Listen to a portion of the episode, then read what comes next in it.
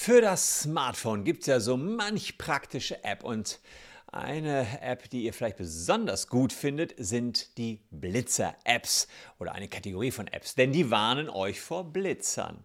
Allerdings, ähm, ja, ist es nicht so ganz erlaubt, wenn ihr als Fahrer diese Blitzer-App anhabt. Es gibt ein paar Tricks, wie man möglicherweise doch noch vor Blitzern gewarnt werden kann. Und diese Tricks, die schauen wir uns heute mal näher an.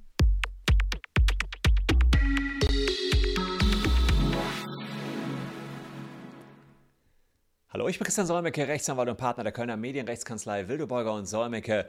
Und wenn ihr uns helfen wollt, zu einer Million Abonnenten zu gelangen, dann wäre es cool, wenn ihr ein Abo dalassen könntet. Denn so lange mache ich hier auf jeden Fall noch weiter, bis wir die Mio haben. Aktuell befinden wir uns in der sogenannten Taschenanwaltwoche bzw.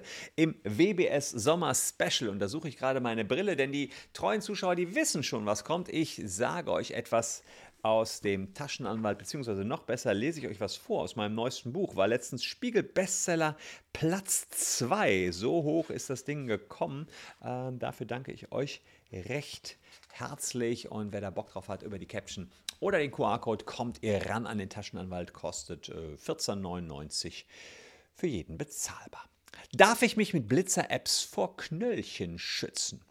Im Radio hört man sie oft, Blitzerwarnungen. Die Moderatoren bedanken sich dann bei den aufmerksamen Fahrern, die der Redaktion einen Blitzer gemeldet haben und geben anschließend so präzise wie möglich durch, an welchen Stellen Autofahrer aufpassen müssen.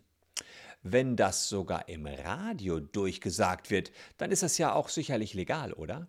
Stimmt, Blitzerwarnungen im Radio sind erlaubt, aber kann ich nicht stattdessen ständig äh, Radio zu hören einfach eine dieser Blitzer-Apps installieren?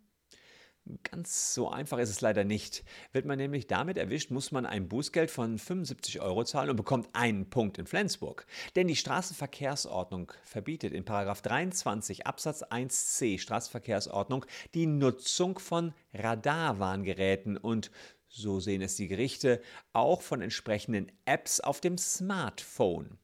Auf Radiowarnungen ist dieses Verbot allerdings nicht anwendbar.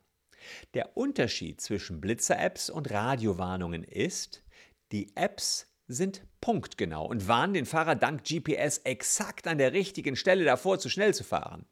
Wenn jeder diese App nutzen würde, würde der Sinn und Zweck eines Blitzers ad absurdum geführt werden. Anders Radiowarnungen. Sie sind viel allgemeiner und der Fahrer muss sich im genau richtigen Moment daran erinnern. Zusätzlich geht man davon aus, dass allein die Infos über die vielen Blitzer die Autofahrer sensibilisieren und dazu anhalten, generell aufmerksamer und langsamer zu fahren. Zurück zu den Blitzer-Apps. Wenn ihr auf der Straße angehalten werdet, darf die Polizei dann euer Smartphone untersuchen und prüfen, ob ihr eine solche App installiert habt? Nein.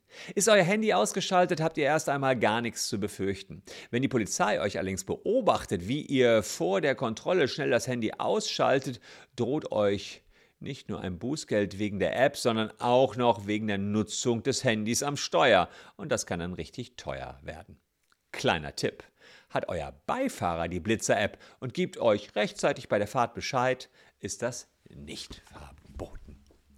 Also bitte ab jetzt nur noch mit Beifahrer unterwegs sein, wenn ihr eine Blitzer-App nutzen wollt. Äh, das ist ja, der kleine Tipp, der hier möglicherweise für den einen oder anderen ganz spannend sein könnte. Ich hoffe, der Tipp hat euch gefallen. Falls ja, lasst ein Abo da oder Daumen rauf für dieses Video. Wir sehen uns an gleicher Stelle in der WBS Sommer Special Woche morgen schon wieder. Bis dahin habe ich hier noch zwei schöne Videos für euch zusammengestellt. Würde mich freuen, wenn ihr noch ein bisschen dabei bleibt. Danke fürs Zuschauen. Tschüss und bis morgen, liebe Leute. Und wenn ihr eine Rechtsfrage habt, hier seht ihr unsere Kontaktdaten.